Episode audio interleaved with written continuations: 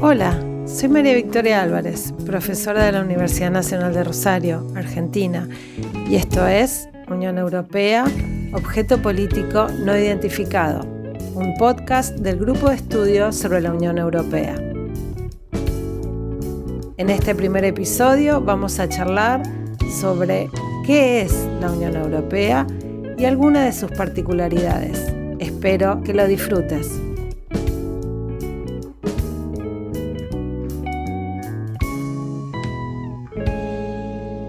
Hace varios años que enseño el proceso de integración europeo en la facultad. La Unión Europea es difícil de entender, tanto el proceso que la construyó como la entidad Unión Europea en sí misma. La Unión Europea es un bloque económico de 27 Estados miembros. Eran 28 países, pero Reino Unido abandonó el bloque en enero del 2020. Actualmente los estados que la integran son Alemania, Austria, Bélgica, Bulgaria, Chipre, Croacia, Dinamarca, Eslovaquia, Eslovenia, España, Estonia, Finlandia, Francia, Grecia, Hungría, Irlanda, Italia, Letonia, Lituania, Luxemburgo, Malta, Países Bajos, Polonia, Portugal, República Checa, Rumanía y Suecia. A raíz de la gran cantidad de países miembros, la Unión Europea tiene 24 idiomas oficiales. Entonces, como podemos ver, una de las razones por las que es difícil comprender a la Unión Europea es por la cantidad de países que la conforman. Pero otra de las razones es por tener una estructura institucional especial. Las particularidades que tiene el funcionamiento de las instituciones de la Unión Europea hacen que sea única en el mundo y que su dinámica institucional sea un poco confusa. La Unión Europea tiene siete instituciones principales. Parlamento Europeo, Consejo Europeo, Consejo de la Unión Europea, Comisión Europea, Tribunal de Justicia de la Unión Europea, Banco Central Europeo y Tribunal de Cuentas Europea. Además, tiene muchas otras instituciones, órganos, agencias y comités. El Consejo Europeo, que reúne a los líderes nacionales y europeos, establece las prioridades generales de la Unión Europea. Los diputados del Parlamento Europeo, elegidos directamente cada cinco años, representan a los ciudadanos.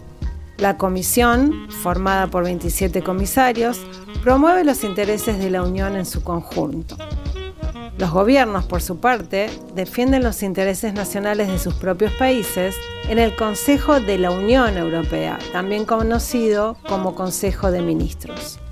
La Unión Europea tiene una superficie de 4 millones de kilómetros cuadrados y una población de 446 millones de habitantes, siendo la tercera región más grande del mundo después de dos países, China y la India. Francia tiene la mayor superficie entre los países de la Unión Europea y Malta es el país más pequeño. Por otro lado, Alemania lidera el ranking de los países más poblados de la Unión, mientras que Malta es el país con menos cantidad de habitantes. Si bien el proceso de integración europeo ha sufrido graves crisis tanto en sus inicios como a lo largo de su trayectoria, sigue siendo el proceso de integración más profundo y ambicioso del mundo. Logró convertirse en un mercado único donde existe libre movilidad de personas, bienes, capitales y servicios en 1993 y luego, en 1999, se convirtió en una unión monetaria. La unión monetaria es el área formada por 19 países del bloque que comparten no solo un mercado, sino también una misma moneda, el euro, por lo que en ellos se ejecuta una política monetaria única. La Unión Europea es atractiva y por eso hay países candidatos, es decir, países que quieren convertirse en miembros. Actualmente los países candidatos son cinco. Albania, Macedonia del Norte, Montenegro, Serbia y Turquía. Unida en la diversidad es el lema de la Unión Europea y se utilizó por primera vez en el año 2000. Se refiere a la manera en que los europeos se han unido formando la Unión Europea para trabajar a favor de la paz y la prosperidad, beneficiándose al mismo tiempo de la gran diversidad de culturas, tradiciones y lenguas del continente. Esto fue Unión Europea, objeto político no identificado.